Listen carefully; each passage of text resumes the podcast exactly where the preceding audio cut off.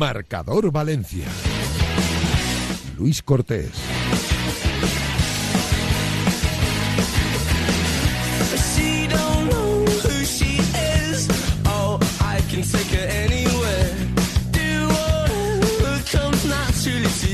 Saludos, ¿qué tal? Son las 7 y 5 minutos de la tarde y como cada día aquí comienza Marcador Valencia. Quiero pedir disculpas, hoy hemos empezado un poquito tarde. Las fallas nos han jugado una mala pasada a la hora de llegar al programa, a la hora de aparcar, etcétera, etcétera, etcétera. Pero como cada tarde, aquí comienza una horita local del mejor deporte valenciano, como siempre, a través de Radio Marca 98.7 de la FM en radiomarca.com, en la app personalizada para esta radio. Y si no podéis escuchar el programa en directo, justo después lo colgamos en iBox, ahí tendréis el podcast para poder escucharlo a cualquier hora del día. En eh, un lunes de resaca positiva en el Valencia Club de Fútbol, porque el pasado sábado ganaba, en este caso por un gol a cero, al eh, Osasuna y matemáticamente, una vez finalizada la jornada, el conjunto entrenado por Pipo Baraja salía del descenso. Además, con muy buenas sensaciones, el Valencia Club de Fútbol, jugando un buen partido, prácticamente sin conceder ocasiones al conjunto navarro.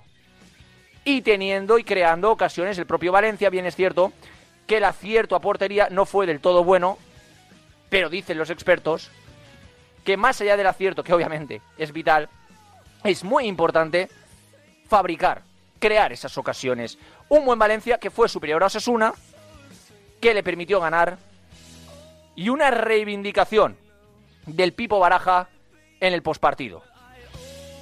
Que el autobús pueda llegar al estadio por la avenida de Suecia, que entre los futbolistas por la puerta donde suelen entrar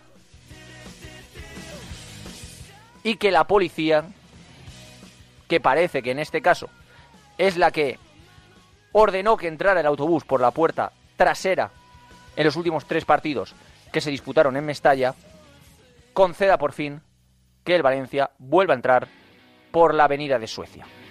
A ver si en el siguiente partido, en el Coliseo Blanquinegro, de nuevo el autobús del primer equipo, como rezan los futbolistas y como reza el Pipo Baraja, puede llegar por la avenida de Suecia y que sea recibido como se merece por toda la afición valencianista.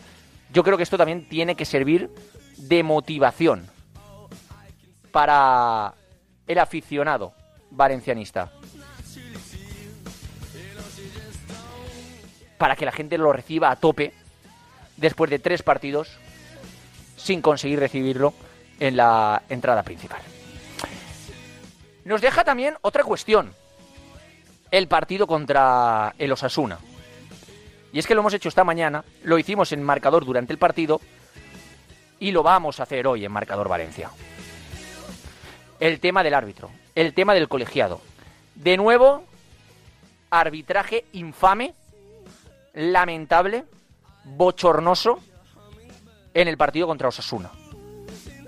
Ojo, y no estoy hablando de en contra del Valencia, que al que perjudicó más fue al Valencia, sino en contra del fútbol.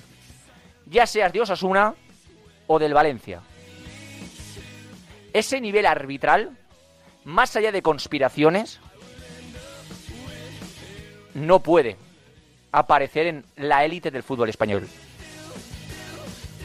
Repito, insisto, ahora, si el aficionado opina, cree, piensa que todo esto está siendo una mentira, nadie le puede rebatir nada, porque lo cierto es que las actuaciones arbitrales, y durante toda la temporada para el Valencia y parte de la otra, están siendo infames. Solo le ha favorecido una vez al Valencia el árbitro, y está mal, y está mal, que también le favorezcan al Valencia. fue en el partido contra el Elche. Es que hay estudios realizados que dicen que el Valencia tendría que tener 7 puntos más en liga de los que tiene ahora mismo. Claro, es que si el Valencia hubiera tenido 7 puntos más en liga ahora mismo, se plantaría con 32. O 33 puntos. Soy muy malo en matemáticas, perdón. Se plantaría con 33 puntos. Estaría por encima incluso, estaría un punto de Osasuna, que tiene 34. Muy alejado ya de los puestos de descenso, claro. Infame el arbitraje del otro día contra Osasuna e infame en general el arbitraje contra el Valencia en esta temporada. Sinceramente es que el árbitro fue a revisar al bar la jugada que no había que revisar y señaló el penalti a favor del Valencia que no había que señalar. Y luego la roja que le quitó a Osasuna. La primera está bien quitada. La segunda, para mí es roja. Y si no es roja, es jugada interpretativa. Tú no puedes ir a verlo en el bar. En la vida. Por lo tanto, otra vez, feria de arbitraje en Mestalla, feria de arbitraje en la liga. Eh, hablaremos, por supuesto, en el debate de hoy de todo eso, de el Valencia, de Justin Kluivert, lo bien que jugó el otro día, lo bien que lo hizo de Gallá, que volvió en este caso a reaparecer tras su lesión, de Nico González, que de nuevo volvió a reaparecer tras su lesión, y también de Edinson Cavani, que en el día de ayer ya se entrenó con el resto del grupo. Hoy el Valencia ha tenido día libre. Han ido los lesionados a la Ciudad Deportiva de Paterna. También lo ha hecho el Pipo Baraja.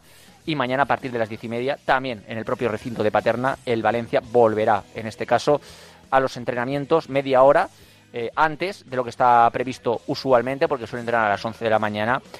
Ya prepararán el próximo partido contra el Atlético de Madrid el próximo fin de semana en plenas fallas.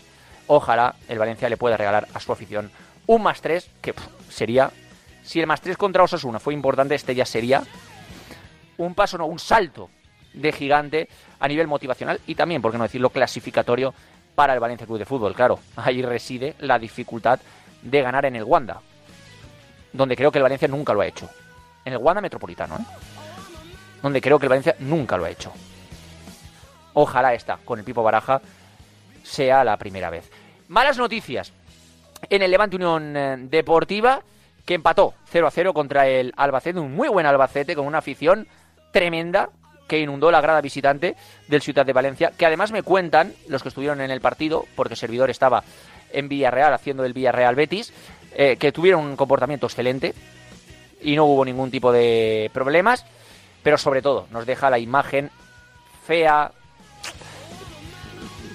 con una pena muy grande, porque el chaval estaba siendo importantísimo para el Levante, porque es yo creo que uno de esos futbolistas que se merece todo, ¿no?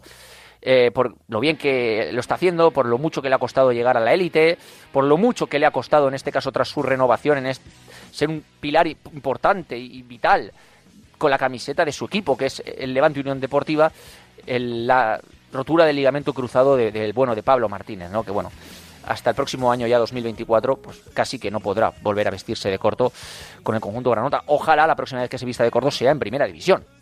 Pero palo emocional y también deportivo para un Levante Unión Deportiva que había encontrado en Pablo Martínez una figura clave e importante en el eh, centro del campo del conjunto Granota. Hoy eh, ha ido al eh, doctor, ha ido a, a, seguir con las pruebas médicas que ya han confirmado en este caso que padece una rotura del ligamento cruzado. Esta tarde tenía reunión en este caso con más médicos para programar ya la operación y por lo tanto pronto será la, la intervención y el tiempo de, de, recuperación pues está estimado, como siempre, lo que es un, un cruzado, 7, 8, 9 meses hasta que vuelva a los terrenos de juego. El abrazo, por supuesto, más cálido y el mayor de los ánimos para el bueno de Pablo Martínez, para todas las personas que están a su alrededor, que ojalá vuelva y que lo haga, como siempre, más fuerte que nunca. Eh, como digo, el Levante 0 a 0, eh, un punto que hace en este caso, que el Eibar, que ganó, Las Palmas también ganó, pero bueno, se quedó igual. Eh, perdón, Las Palmas también empató, por lo tanto se quedó igual en este caso en eh, la clasificación, eh, pero el Eibar sí que ya un poco estira el chicle con 59 puntos y se pone en el liderato. Las Palmas cae a la segunda plaza con 58 puntos. El Levante es tercero con 55, empatado con el Granada con 55, uno menos. Tiene el Alavés 54, cierra las posiciones de playoff por el ascenso el Albacete con 51, que está a 4 del Levante Unión Deportiva. Bueno, pues a tres puntos está el Levante de los dos puestos de ascenso directo. No es una grandísima eh, diferencia, pero obviamente nos hubiera gustado que primero el Levante esté en esos puestos y que también fuera menos. No, sinceramente pienso que el Levante tiene una plantilla tremenda que va a revertir la situación y que va a conseguir meterse entre los dos primeros para ascender de forma directa. La suerte que tuvo el Levante, dentro de las pocas suertes que tuvo en esta jornada el Levante, es que Alavés y Granada no ganaron. Es más, el Granada salvó en el noventa y tantos un punto in extremis con un gol de falta y el Alavés eh, no pasó del empate contra el Lugo. O sea, los dos últimos partidos del Alavés han sido horrendos. Derrota 1-0 contra el Villarreal B y empate 0-0 contra el Lugo. Hoy, por supuesto, hablaremos con Miguelito Pérez, nuestro Miguel Pérez, de la situación que tiene el Levante Unión Deportiva y también de lo que puede significar en este caso la lesión del bueno de Pablo Martínez. Eh, victoria del Valencia Basket, además, victoria importante, con mucha polémica también eh, por detrás, ¿no? Eh, ganó 75 a 79 a, a Manresa, digo yo, no, perdón, a Girona, 75 a 79 sin Clemen Prepelic, que no entró en la convocatoria por temas extradeportivos. Un Clemen Prepelic que la temporada pasada fue vital en los planes del Valencia Basket y que parece que Alex Mumbrú se lo ha cargado por temas deportivos. El próximo partido es de Euroliga, el próximo jueves, donde Valencia Basket tiene que ganar sí o sí porque encadena varias derrotas consecutivas la última contra el Real Madrid 95-91. Y veremos si lo hace con Clemen Prepelic o sin Clemen Prepelic en la convocatoria. Repito, insisto, próximo jueves, 8 y media, Fonteta, Valencia, Fenerbahce. Lo de Clemen Prepelic va a levantar Polvareda, porque repito, insisto, el año pasado era un jugador muy importante que anotaba muchísimos puntos. Es cierto que este año su rendimiento ha decaído y mucho. No sé qué ha pasado, no ha salido a la luz, pero desde luego que algo fuerte ha tenido que pasar para que el bueno de Alex Mumbrú termine por cargarse al jugador de la convocatoria.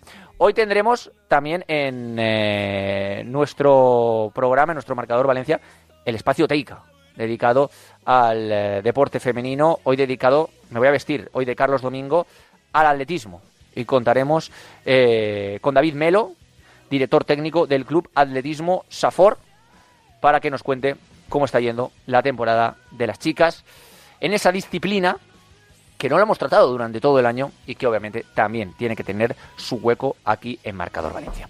Como siempre, con Pascual Zamora en la dirección técnica, con Javi Lázaro en labores de producción y de redacción, recibir un cordial saludo del que os habla. Yo soy Luis Cortés, estáis aquí en directo Marca Valencia, en vuestra casa, en Radio Marca. Y si queréis, os podéis quedar con nosotros hasta las 8.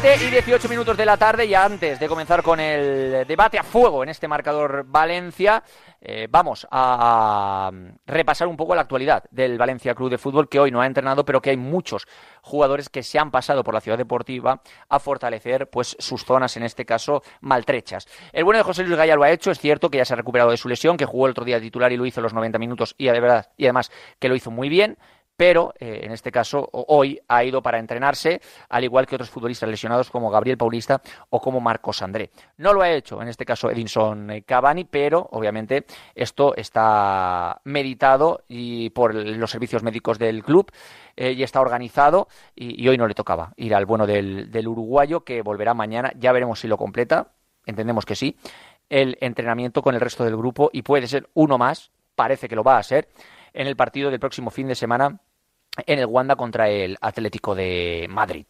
El bueno de Edinson eh, Cavani, que va a ser una alta importantísima, entendiendo pues la falta de gol que está teniendo el Valencia. Mañana, diez y media, próximo entrenamiento en la Ciudad Deportiva de Paterna. Recordar que tanto Gaby Paulista como Marcos André entendemos que hasta después del parón, al igual que el bueno de Tony Lato, hasta después del parón, pues no volverán con el equipo. Jaume Domenech todavía le queda cerca de un mesecito, un poco más, para volver a los entrenamientos con el resto del grupo. Así pues, eh, dada la actualidad del Valencia Club de Fútbol, nos metemos de lleno ya en el debate del día, porque ya nos está escuchando desde Apun Radio, Apun Media, José Sánchez. ¿Qué tal? Muy buenas tardes. Muy buenas tardes, Luco. Vengo a hacer dos de dos, como te gusta decir a ti, así que vengo enchufadísimo a la tertulia. ¿Has ido al gimnasio ya hoy? Eh, yo sabes que yo no soy de gimnasio, soy de hacer ejercicio por mi cuenta y ya he hecho el dos de dos de la semana. ¿Un poquito de running? Poquito, un poquito. Qué bien, qué bien, me parece. Yo, te, voy a, presentar a uno que sí que va al gimnasio y que es igual nos mete un mandoble, Josebi nos manda a ti y a mí ahí a, la Safor. Eh. Eh, Pau Pardo, diario Superdeporte, 30 años de Superdeporte esta temporada. Claro que sí, ¿qué tal? Muy buenas tardes. Buenas tardes. Escúchame, Pau, voy a llegar al verano, que cuidado, ¿eh? No, no, ya te, estoy viendo, te sigo en Instagram cada día y el progreso está, está ahí. Como, me quite la camiseta voy a dar miedo, Pau, como dirían de forma coloquial. Eh, chicos, el, que también está muy bien, parece que, le viene bien el gimnasio, eh, además también le está muy bien él, ¿eh? El otro día, yo no sabía que era tan mayor, me enteré que el Pipo Baraja tiene 49 años. No, está como un chaval. Está Pero como un chaval, en, la verdad. ¿en qué máquina de, de, de criogenización de esta se mete el Pipo Baraja? Es brutal. Sí, sí, sí, sí, indudable, indudable. Está, está, está, hecho un chaval, pero bueno. Eh, mira, te digo una cosa, Luco, está mejor que hace 10 años, porque mira, eh, nosotros hemos tirado de meroteca estos días del archivo de, Canal Nou y hemos sacado imágenes de cuando él fue comentarista de, de Canal Nou en los partidos de la Champions, estoy hablando de 2010, o sea, 2013, 2014, y, y está ahora más fino, más chupado, más atlético que hace que hace 10 años. Es impresionante. ¿eh? Yo sé que él trabaja el tema del deporte y la alimentación, o sea que le está le está sentando de maravilla y si se lo aplica también a los jugadores que parece que están un poco resucitando en liga, que es lo que hacía falta, pues mejor que mejor. No, tiene que prepararse porque es que, vamos, está muy fino. Él eh, me sorprende, él, o sea, no digo que Calleja esté viejo, ¿eh? Calleja también se conserva fenomenalmente bien, pero él y Alex Mumbrú a mí sinceramente me sorprende. O sea, es que ojalá yo llegue a su edad, a la de Alex Mumbrú y a la de Pipo Baraja, como están Alex Mumbrú y el Pipo Baraja. Si es que están brutales. Pero bueno, ese no es el debate. El debate es el Valencia. Que chicos, el otro día contra Osasuna, más allá del resultado, que obviamente es lo más importante ahora mismo en la situación del Valencia, deportivamente hablando, a mí me gustó mucho. Sí, sí, yo creo que el Valencia estuvo estuvo muy bien. Eh, prácticamente no, no le, no le chutaron ninguna vez a portería. Los dos disparos de Osasuna los bloqueó eh, Diacabí. Creo que el Valencia ha dado un salto a nivel defensivo enorme. Creo que a nivel ofensivo estuvo mejor que el día de la Real Sociedad. Creo que tuvo más, más opciones. Es verdad que en ciertos tramos del partido demasiada dependencia de la imaginación de Justin Kluivert, pero en general creo que, que el Valencia en, ataque también ha mejorado en casa.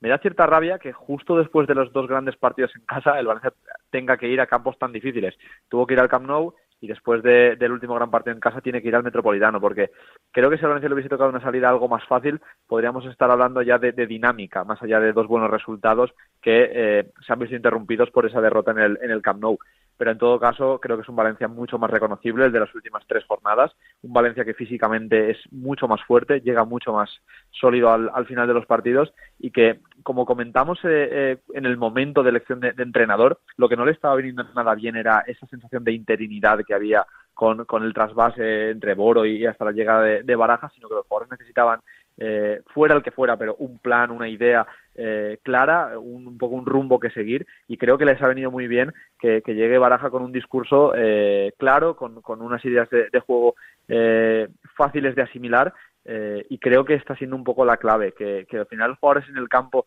a mí me generaba muchas dudas que, que, supieran lo que debían hacer en cada momento. Creo que cuando a Gattuso se le cae el equipo, los jugadores entran en una especie de nebulosa en la que no saben qué hacer en cada momento del partido y eso les llevó a mucha precipitación, a mucho error, a muchos momentos del partido en los que parecía que no estaba. Y creo que ahora mismo sí que tienen claro cuál es la función de cada futbolista y qué debe hacer en cada momento del partido, cuando tiene el balón y cuando no lo tiene. Por, por eso creo que el Valencia ha dado ese salto eh, competitivo y como digo, creo que si tuviese una salida más fácil podríamos estar hablando de coger ya una, una cierta dinámica. Para mí, Luco, creo que dan el clavo ahora Pau, es, es un entrenador que sabe lo que quiere y que está a gusto en su puesto, más allá de la mm, situación complicada y delicada en la que ha tenido que hacerse cargo del equipo. Eh, ya vimos que Boro directamente no quería ser el entrenador del Valencia, eso se transmite al vestuario, aunque no lo quieras. Y Gatuso, tú lo sabes también, Luco, que has estado en muchas ruedas de prensa, Pau también, en los últimos meses se le notaba a, disgusto, se le notaba, mm, no te diría asqueado, pero defraudado con, con Meriton, no sé si llega al, punto de engañado, y, y esa ese malestar tanto de Gatuso como de Boro yo creo que el, se traspasó al vestuario un vestuario que se veía incapaz de ganarle a ningún equipo estuvo ocho partidos seguidos sin ganar ocho partidos en los que se enfrentó a todos los rivales de la zona baja y fue incapaz de sumar de tres.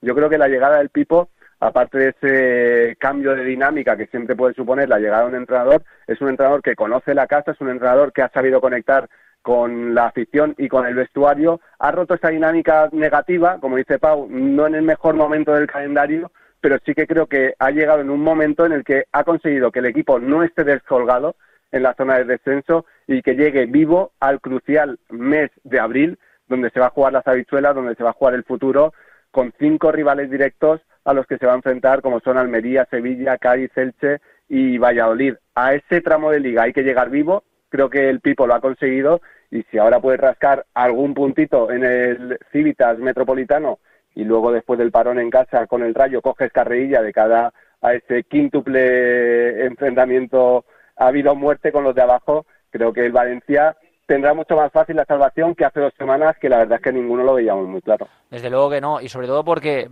Baraja ha reinventado un Valencia preparado para jugar con el 4-3-3 a un Valencia que se defiende muy bien, con centrales en los que nadie ha dado un duro, con Zenkov, Callar y Diacabí, y que sobre todo en este caso eh, consigue que, que el rival haga o ninguna o pocas ocasiones. Es cierto que la Real Sociedad no tuvo grandes ocasiones, pero sí que es cierto que achuchó más al Valencia, pero Osasuna, si hubiéramos estado con el Valencia octavo o noveno y más tranquilos, yo creo que nadie esperaría que Osasuna empatara ese partido, porque es que incluso eh, cuando el Valencia llegaba a los minutos finales, que es cuando en este caso Osasuna tendría que achuchar más, mm, yo creo que el Valencia vivía más en, campo de Osasuna que Osasuna en campo del Valencia, y eso luego lo dijo la posesión de, balón. Yo lo estaba hoy hablando con, con Javi Lázaro, eh, fuera de micro si el Valencia baja a Dios del cielo, porque ahora mismo hay que pedirle a Dios que baje del cielo, y rasca los tres puntos en el Civitas Metropolitano, o en el Wanda, como le queráis llamar, eh,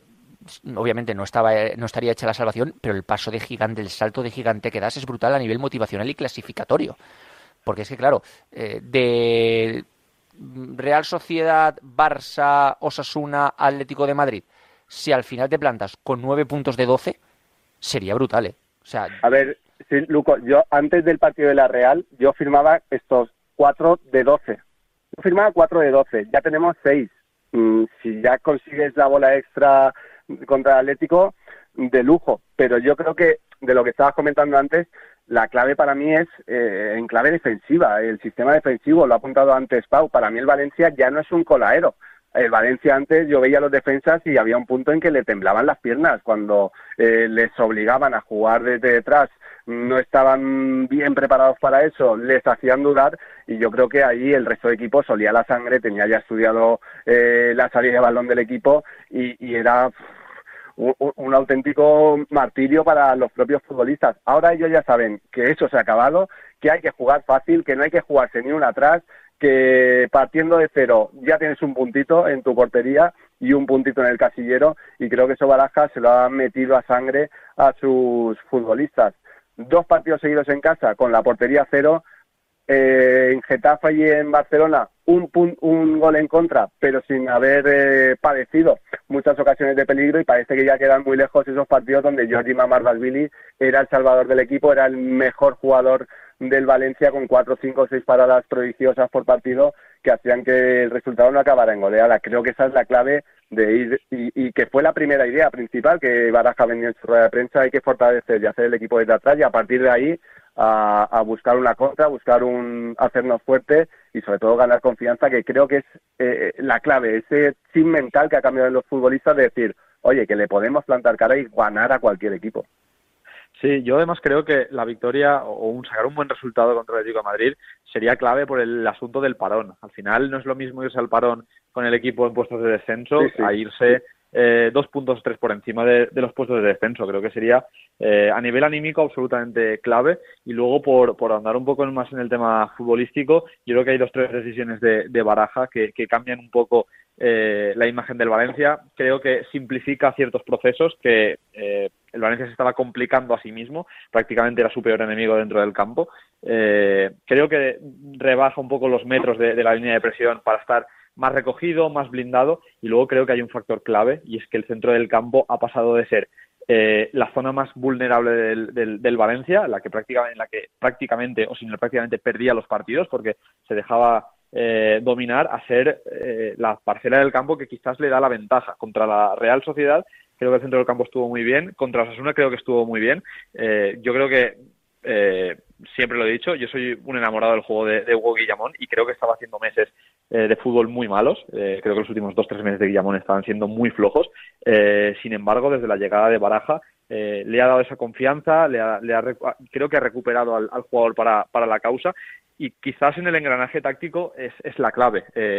Baraja lo dijo en una rueda de prensa que al final por la posición que tiene en el campo tiene que hablar, tiene que comunicar a sus compañeros constantemente. Y luego además cuando un equipo dibuja dos líneas de cuatro y un pivote entre ellas dos, prácticamente es una figura que está ahí como corrector, un jugador que cuando la digamos, la, presión, cuando el repliegue eh, deja desajustes, es cuando el pivote tiene que aparecer para rellenar esos huecos.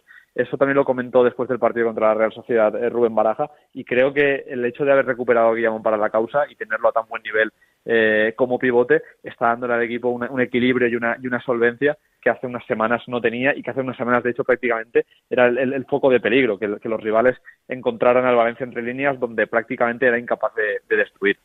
Y luego, Pau, Luco, oficio oficio, o sea, eh, cuántas veces le han remontado al Valencia esta temporada, que era como su principal debe. Empezaba siempre adelantándose y le remontaban. Lleva dos partidos en casa en el que ha marcado primero y ha conseguido mm, proteger ese resultado y su portería. Mm, para mí, esa jugada, esos dos minutos y medio en el córner, forzando un córner, un saque de banda, una falta, un córner, eso, la gente en Mestalla estaba, tú estabas allí, Luco, estaba encendida, le encantaba ver eso de su equipo potrero, canchero, eh, sabiendo jugar los tiempos, que en el, en, el descuento se jugara eh, prácticamente en campo rival, en área rival. Yo he rescatado hoy en YouTube, es que me ha encantado, eh, con un partido del Valencia contra el Salzburgo en Champions en 2006 creo que era, Villa protegiendo la pelota, haciendo esa jugada y al tercer o cuarto córner acaba todo en un gol de Silva. O sea, mm, creo que ese Valencia, donde por cierto estaban eh, Baraje y Marchena, eh, yo creo que el público vio eso también el otro día en el campo y eso enchufó más al equipo, enchufó más a la afición y se reconoció un poco más con esos 11 jugadores que en ese momento estaban en el campo protegiendo ese tesoro que eran los tres puntos para salir del descenso. Desde luego que sí. Os quiero preguntar por, por dos cosas más. La primera, eh, lo de los árbitros lo entiende alguien, porque el arbitraje entre el Valencia y los Asuna fue lamentable, sinceramente. Yo es que no sé si visteis el mismo partido que yo, pero yo creo que está bien arbitrada, bueno, no está bien arbitrada, pero fue Alba y la corrigió, la roja a Sergio Herrera, que no era, pero luego mm, no, no va Alvar a ver un penalti para mí clarísimo al Valencia y va a ver el penalti que menos era, porque Miel de Thierry Rendal casi que ni era. Y luego le quita la roja a Aymar Oroz de, de Osasuna cuando para mí era una roja clara. Es decir, ¿entendisteis la feria en la que se está convirtiendo el arbitraje en las últimas jornadas, ya para el fútbol en general, pero sobre todo para el Valencia? donde es que hay estudios que, dicen, no sé si te puedes fiar al 100%, pero que dicen que tendría siete puntos más el Valencia si no fuera por los errores arbitrales, que es una barbaridad. Es que te plantearías un punto de Osasuna si esto fuera así. Pero bueno, ¿creéis que esto ya se, se está pasando de fallos arbitrales a feria absoluta? Hombre, yo creo que los árbitros se sienten más que nunca en el ojo del huracán y el caso Negreira eh, o Negreira Barça eh, les está les está afectando. A partir de ahí, eh, el arbitraje el otro día, a mí me parece que hay cuatro acciones de, de VAR y el colegiado va en tres. el penalti a Lino para mí también es, es, bastante claro. Y las imágenes con las que se anula la roja a Aymar Oroz, creo que son imágenes muy pobres. Me sorprende que no haya un primer plano más claro con el que poder juzgar la, la acción. A partir de ahí, eh, sí, el Valencia es, creo, esta temporada sin ninguna duda el equipo más perjudicado por las, por las decisiones del VAR, por la aplicación del, del videoarbitraje. Creo que el Valencia eh, es un equipo que está luchando por no descender por méritos propios. Creo que la planificación es la que es, eh, la gestión de méritos es la que es, y al final Valencia eh, está luchando ahí por, por méritos propios. Pero aún así, sí que sí que creo que el Valencia se le está perjudicando mucho y creo además que la manera de combatir la injusticia arbitral por parte del Valencia es, es más bien pobre. Pero bueno, al final creo que Juve sobra mojado un poco también en la gestión de, de mérito de, aspectos, como, como digo, de, hacerse respetar en los, en, los entes federativos. Para mí fue significativa la designación de Iglesias Villanueva, que no deja de ser un árbitro debutante este año en la categoría para un partido, para mí, de alto riesgo, como era el Valencia-Osasuna, por los precedentes. El Valencia venía de dos partidos donde había sido perjudicado por el VAR, el penalti anulado a Hugo Duro en el partido anterior contra la Real, el penalti no pitado en el Camp Nou contra el Barça y Osasuna por ese gol anulado a Abde por posición de Chimi Ávila que llegó a provocar dos comunicados de Osasuna durante esa semana. Lejos de poner a un árbitro veterano, bragado y, con experiencia en, partidos calientes, pones a un novato y pasa lo que pasa, que de cuatro acciones, como dice Pau, mm, claves de VAR, eh, eh, desde el videoarbitraje tienen que corregir en tres y para mí Cuadra Fernández se equivoca en la sala labor no llamando o no avisándole en la caída de Lino. Para mí sí que es penalti la de Thierry, tonto por parte de Braxanas porque va al suelo imprudentemente y Thierry está listo y busca el contacto. Las otras dos, para mí la de Sergio Herrera es clara, que no es roja, y yo creo que la de Aymar Oroz, mm, siendo también consecuente con lo que dice Pau, creo que no era la mejor toma, pero creo que una roja ahí habría sido excesiva. Creo que no está teniendo suerte el Valencia con los árbitros este año. Eh, podría estar tranquilamente en la zona media de la tabla. Creo que, como dice Pau, hace falta un poquito más de presión. No, no que te mm, vayan a dar, pero que no te quiten, como te han quitado este año, esos siete, ocho puntos que, tendría que tener más en la clasificación. Desde luego que sí. Eh, yo es que el penalti de Tigri Rendal no vamos a debatir sobre esto porque mm, me parece muy flojo, sinceramente. Y luego, eh, no entiendo cómo el Valencia, estoy con Pau Pardo, no saca un comunicado. Es decir, y más habiendo ganado. Es que hubiera sido más válido habiendo ganado que habiendo perdido. Porque las declaraciones post partido de Yagoba a Arrasate parecía que el árbitro había beneficiado al Valencia. Y no fue así. En el cómputo general del partido había perjudicado claramente al Valencia. No, pero tú ahí entiendes, yo entiendo a, Yagoba que viene del partido anterior donde le anulan un gol que según su tecnología en tres dimensiones era válido y en el fondo, Luco, tú piensas que el árbitro les ha sacado dos rojas en el campo que no eran, que realmente no había pasado eso. Yo entiendo el cabreo, porque si hubiera sido con el Valencia, me imagino que Baraja y todo Mestalla estaría igual como diciendo, ¿qué ganas tenían de expulsarnos a un jugador? Tienes que tener muy claro mm, la jugada para, para expulsar a un jugador. Y Iglesias Villanueva en este caso se inventó dos cosas que no habían pasado. Una, una falta de Sergio Herrera a, a Hugo Duro que también te digo que yo creo que fue el asistente y no, y no el propio árbitro el que le llamó a consultas, y luego la, la roja y Maroroz, que si realmente no hubo ese chafón o, esa plancha imprudente sobre la tibia, pues tampoco era merecedora de roja. Yo sí que entiendo a Yagoba, eh, y, pero también entiendo que, que haya valencianistas que digan yo quiero más contundencia de mi club, tanto mi entrenador como mi director técnico o mi portavoz, o, bien a través de un comunicado quejándome de algo que es palmatorio, que es que me han quitado 7-8 puntos esta temporada. ¿Tienes algo más que decir sobre esto, Pau? Sí, no, no, a ver, yo entiendo que el común de los mortales entienda a Yagoba, pero los valencianistas no podemos entender a Yagoba porque, porque le diremos, hombre, por lo menos a, ti te la revisan, a claro. eso, Claro, claro. Ya entiendo que el valencianismo eh, se sienta más perjudicado por el arbitraje porque de hecho el arbitraje perjudica más al Valencia. Y luego, ya por cerrar, eh, ya en su momento Solís dijo en, una rueda de prensa que, que, no nos preocupáramos, que ellos hacían sus gestiones eh, y que ellos trabajaban para que el Valencia se, se haga escuchar en, en, la federación y que, y que se respete arbitralmente. Bueno, también nos dicen que trabajan en lo económico y el Valencia está al borde de la causa de disolución, también nos dicen que trabajan en tener un equipo competitivo y estás luchando por no descender, pues si trabajan igual de bien el tema de que no te virlen a nivel arbitral, pues ahí tienes la respuesta. Desde luego que sí. Eh, chicos, ¿os sorprendieron eh, varios jugadores, a mí sí, en el partido contra Sasuna? Uno, Kluivert, eh, la gente habló mucho, y con razón, porque estaba haciéndolo muy bien, de Abde, pero realmente el desequilibrante en el partido, en esa guerra de, desequilibrantes, de futbolistas desequilibrantes, fue Kluivert, que, para mí fue, uno de los más destacados del partido y del Valencia. José Luis Gallá, que volvió y parece que no se ha ido. eso es así, porque, porque cuajó un gran partido. La vuelta de Nico González, yo, si está bien físicamente, mi, mi centro del campo contra el Atlético de Madrid sería Nico González, Hugo Guillemón y Andrea Almeida. Lo tendría clarísimo, aunque Yunus no hizo mal partido.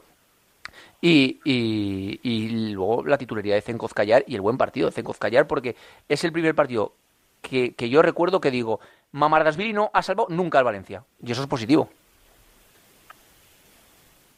Sí, y yo aparte de los que tú has dicho, mm, Luco, a mí me gustó la actitud de Samuel Lino saliendo desde el banquillo. Fue el primer partido de los 25 que había jugado hasta el momento el Valencia en el que no era titular, un futbolista que sí que es muy espumoso, muy chispeante, pero que luego eh, en boca de gol o, a nivel de asistencias, pues tampoco los números le están dando la razón. Mm, yo tenía dudas de cómo se iba a tomar esa suplencia y la verdad es que para mí fue el revulsivo en un momento en el que su equipo estaba pasándolo, no te diría mal, pero había ciertas dudas en el inicio de la segunda parte, mm, ese 0-0, el Osasuna apretando en cierta manera, y creo que su salida fue clave. Eh, él provocó esa jugada del gol de Justin Kluivert, después, después tuvo este penalti que no le señalaron y una asistencia, un caramelito que le puso Ilais Moribas de la banda para rematar de cabeza que yo creo que fue, podía haber sido la guinda a una gran segunda parte de, de Samulino. Para mí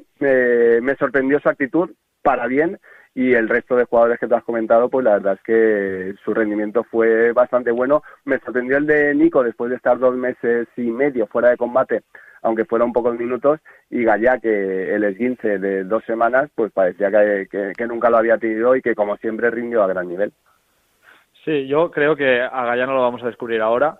Creo que Kluivert fue el mejor jugador del partido. Eh, hace cuatro regates exitosos, es decir, jugador que fue prácticamente el más, el más productivo, aunque para mí el dato más revelador del partido de, de Kluivert es que gana nueve duelos de trece, es decir, un jugador súper vivo en el partido, súper vivo en las disputas, que juega los balones divididos y sin ser un jugador corpulento o ser un jugador defensivo, se llevó prácticamente todas las disputas contra, los, contra los defensas rivales.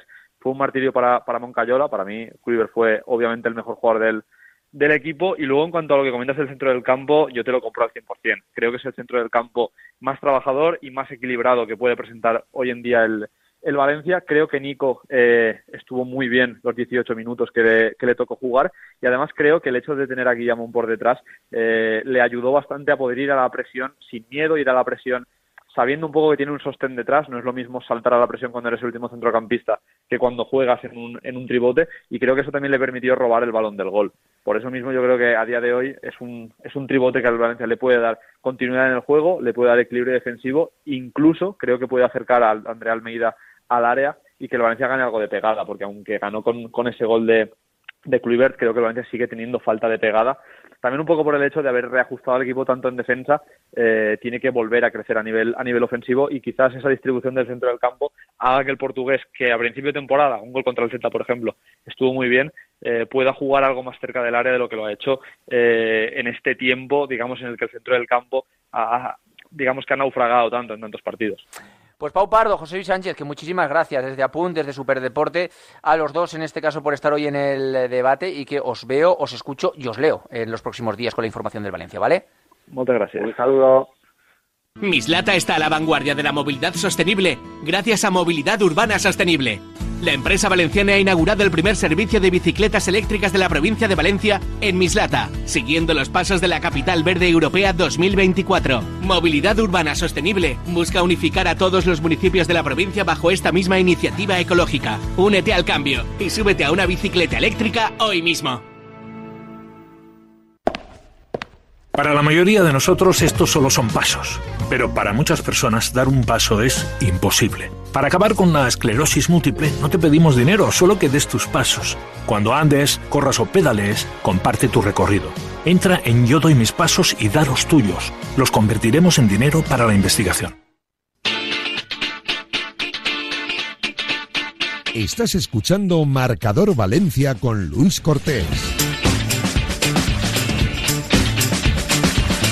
7 y 43 para y 44 minutos de la tarde. Miguelito Pérez, ¿qué tal? Muy buenas tardes. Hola, buenas tardes, Luco. Antes de hablar del partido contra el Albacete, obviamente es la noticia del día en el Levante Unión Deportiva, noticia triste, noticia, eh, perdón por la expresión coloquial y el taco que jode mucho, porque eh, Pablo Martínez estaba siendo un futbolista de referencia que lo había hecho muy bien y al que le había costado mucho llegar donde ha llegado. Y bueno, la rotura del ligamento cruzado, yo creo que primero tiene que servir de motivación para que el Levante consiga finalmente el ascenso, también por Pablo Martínez, pero deportivamente hablando, obviamente, deja tocado el conjunto de Javi Calleja, Miguel.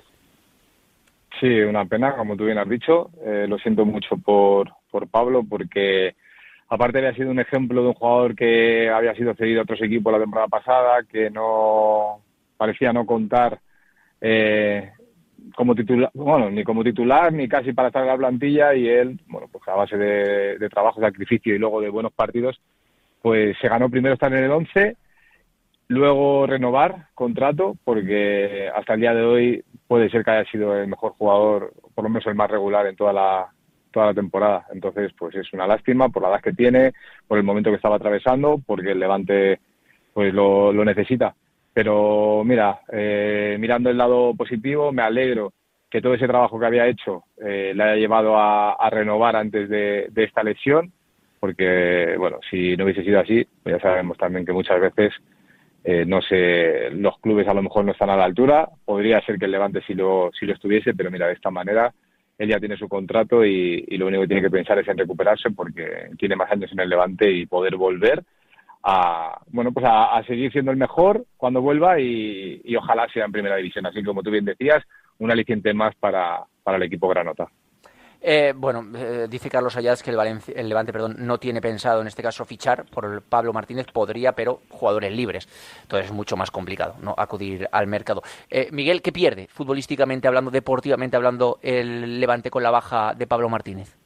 Pues a su jugador más en forma, al más regular, a un jugador que, como bien te decía antes, ha demostrado que de no contar eh, entrenando bien y luego con la oportunidad de jugar, pues ha demostrado que, que un jugador puede darle la vuelta a una situación, el carácter, eh, la llegada, el golpeo y, y sobre todo pues eh, el hecho de que un jugador cuando está en ese nivel el, eh, el, contagiar a los demás a los demás compañeros. Bueno, pues sabemos todos que es una baja importante, que también eh, estaba, bueno, ya había metido varios goles esta temporada. Eh, esperemos que esa labor fundamental que hacía pues recaiga ahora en otros jugadores y que puedan coger eh, el testimonio de, Pablo, pero perder, eh, el equipo pierde, mucho, la verdad. Desde luego que sí. Eh, Miguel, primero, contra el Albacete. Bueno, eh, el Valencia, el Valencia, ¿cómo estoy? El Levante no pudo ganar el partido con uno más, eso es así. Sí. Tuvo ocasiones para hacerlo, pero no entró el balón. Lo del Levante con el gol, está siendo ya preocupante, sobre todo de cara a un posible ascenso. Pero bueno, eh, no pudo marcar un gol contra el Albacete. La suerte que tuvo dentro de lo malo, a pesar de la victoria de la Sociedad Deportiva Eibar, es que el Granada no ganó y que el Alavés tampoco lo hizo. En dos partidos que yo creía que iban a ganar los dos, Alavés contra Lugo y Granada contra la Ponferradina, ambos en casa es más. El Granada empató en el último instante del partido de una falta que se la come el portero. Eh, y Las Palmas y Las Palmas que empató, pero bueno, Las Palmas ya está a una a tres puntos del, del, Levante. Bueno, se estira un poquito más eh, con eh, la fase de ascenso directo del Levante, pero sigue estando ahí, ¿no? Sí, de hecho, lo mejor de la jornada es incluso hasta el punto que sacó, es verdad, tú decías que había tenido ocasiones, sobre todo en la segunda parte, porque en la primera solo dispuso de, un tiro a puerta, cero córner. Eh, estuvo algo mejor en la segunda, por lo menos a nivel de de que lo intentó mucho más y seguramente de una, de una mejor forma, ya que en la primera no, no tuvo, eh, no encontró ni los espacios, ni, ni el juego, ni, ni el cómo llegarle a, al equipo contrario eh, en las mejores condiciones y como bien tú decías con, con uno más. Ayer el equipo de, de Javi Calleja estuvo bastante atascado en ideas, no supieron, bueno, pues eh, saber cuál era la mejor forma para, para entrarle a, al equipo contrario y más de con uno menos, pero eso sumado a que los demás equipos eh, no ganaron, excepto, eh, como bien comentabas, el Eibar, pues mira, pues hace que tu punto al final pues sea, sea lo mejor y, y te haga estar todavía, faltan eh, 11 jornadas creo que son, eh, los puntos siguen estando más o menos ahí. Y tú decías, bueno, Las Palmas va primero, sí, pero es que te saca, creo que solo son tres puntos. Solo, no, Las Palmas va segundo, el primero es el Eibar, te saca cuatro, Las Palmas te saca tres. Vale, pues Las Palmas saca tres, pues mira, si hubiese ganado ya serían cinco, o sea No, que si estando ganado, un drama. partido, por eso, pues muchísimo mejor, muchísimo mejor que, que ese empate eh, lo haya tenido también Las Palmas y que no y que no ganas. Entonces, bueno, pues yo creo que todo sigue un poquito igual. Eh, lo único que sí me deja un poco más inquieto es estas dos semanas, que, el anterior y, este partido, que, el Levante pues no ha, demostrado eh, el nivel que, venía mostrando. Y como tú bien decías antes, la falta, la falta de gol, que cuando Buldini no, no marca, pues ahora mismo Weldy Moraes que era un jugador en el cual se tenía muchas expectativas por lo que había demostrado en el pasado, pues de momento está claro que no está siendo su, su temporada, no está aprovechando eh, las ocasiones que está, teniendo y eso al final es un hándicap para el Levante porque era un fichaje en el que estaba se apostaba mucho por él, claro. Eh, la última, Miguel, porque tú has sido jugador. Em, yo, por supuesto, felicidades ¿eh? a la afición del Albacete, que estuvo, vamos, impecable. Eh, pero uno, y yo no soy quien para obviamente dudar de la afición del Levante, que, está demostrando ser muy buena con el viaje, eh, por ejemplo, que se hizo al Alcoraz y todo. Eh, te, beneficia vender tantas entradas a la afición contraria? ¿Que, ¿Que el Albacete se note tanto en la afición en el Ciudad de Valencia como el otro día? Porque yo creo que también fue un hándicap para el Levante. Y en ese caso, la afición del Levante tiene que contrarrestar también dándole una buena ovación y, apoyando al equipo, porque sí, sinceramente yo eh, noté que, es que se pronunció mucho la afición del Albacete el otro día en el Ciudad y, incluso en momentos parecía que no se estaba jugando en el Ciudad. A ver, eh, cuando uno juega en casa y más en esta categoría, al final la, mayoría de los puntos los tienes que sacar en tu, en tu propio estadio. Eh, tú comentabas de que se escuchaba bastante la afición del Albacete, seguro que sí, es verdad que por televisión bueno, pues eso se nota, se nota menos, pero sí es algo que, se ha comentado bastante, aparte también en redes.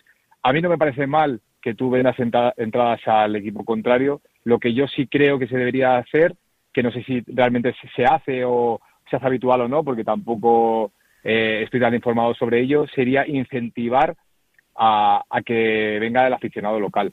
Y todos sabemos la situación que estamos pasando, bueno, pues eh, en España a nivel económico pues hay que intentar, eh, sabiendo cómo están las cosas, pues poder incentivar a tu propia afición a que puedan ir, pues como siempre han hecho todos los años, ¿no? Eh, eh, comprando, pues es una entrada regalando otra, o los que tienen abono por un precio más bajo que pueda venir, pues a lo mejor con el padre, con el hijo, con el abuelo, bueno, pues eso sí que se debería hacer, y más que nada por la situación en la que está. Yo entiendo que a lo mejor si el equipo fuese a mirar la tabla, pues, pues no, pero estando en la situación que está, igual que los jugadores hicieron un esfuerzo, eh, como tú bien comentabas, para el día del Alcoraz y luego los aficionados se, desplazaron también a Cartagena anteriormente, pues hay que saber que, el equipo necesita eh, estos seis partidos que quedaban, ya cinco en casa, que vaya la máxima afición posible para, para que todos los partidos en casa se, se ganen y estén más cerca de, de ese acceso directo. Así que pues bueno, pues a lo mejor sí que se podría incentivar, como bien te digo, eh, al aficionado local para que puedan acudir.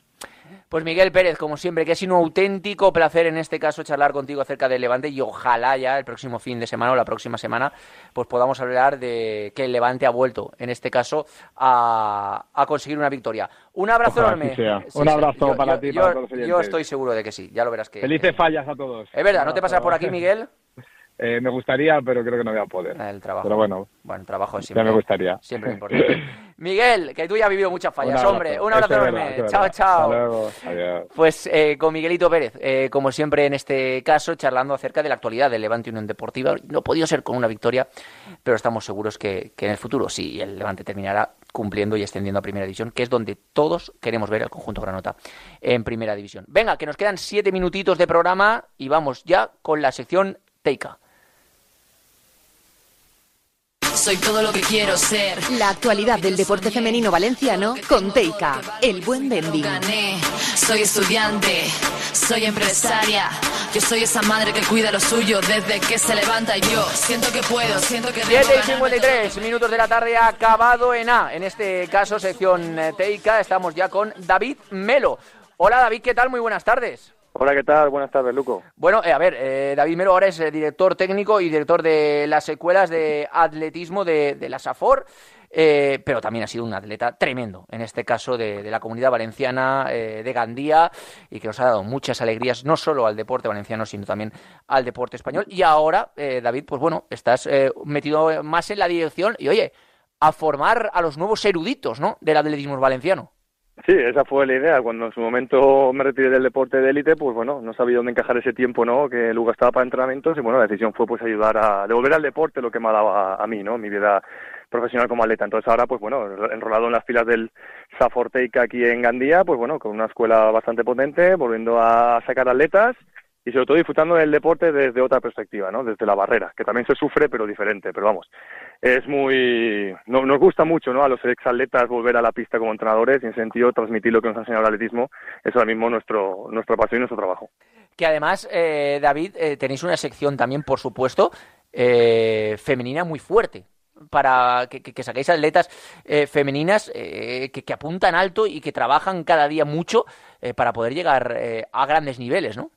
Sí, ahora mismo la verdad que somos uno de, las, de los equipos más fuertes de Comunidad Valenciana a nivel femenino, teniendo equipos pues desde la categoría sub-12 que son alevines, que son muy pequeñitos, de 12 años, hasta las chicas que están en primera división nacional, la categoría de plata del atletismo español, por decirlo, por decirlo de alguna forma, ¿no? Para que se entienda cuando se compara con otros deportes, ¿no? Como el fútbol. A partir de ahí, por el medio, pues hay equipos sub-16, equipos sub-20, equipos sub-23, es decir, la verdad que el deporte femenino nosotros lo tenemos muy, muy inculcado, también gracias a Teica, también tenemos parte masculina, pero femenina trabajamos mucho, y bueno, y en eso estamos, con una escuela de más de 500 niños y niñas aquí en Gandía, con 11, trabajando en 11 colegios extraescolares, con dos escuelas también en Valencia, una en Luis Puig y otra en, la pista del, del Río, y ahí estamos, trabajando también para que las chicas se puedan eh, iniciar al deporte, en este caso al atletismo, y por supuesto intentar sacar pues las mejores aletas que podamos el máximo rédito de ellas. Eh, claro que sí. Eh, ¿Cómo es preparar a todas estas chicas, eh, David? Porque obviamente no sé si tienen que tener un ritmo distinto o argumentos distintos de entrenamiento, en este caso, dependiendo de, la edad que tengan, también obviamente de, al tener pues, pues una ritmo distinto que, que los chicos. ¿Cómo es la preparación de todas ellas?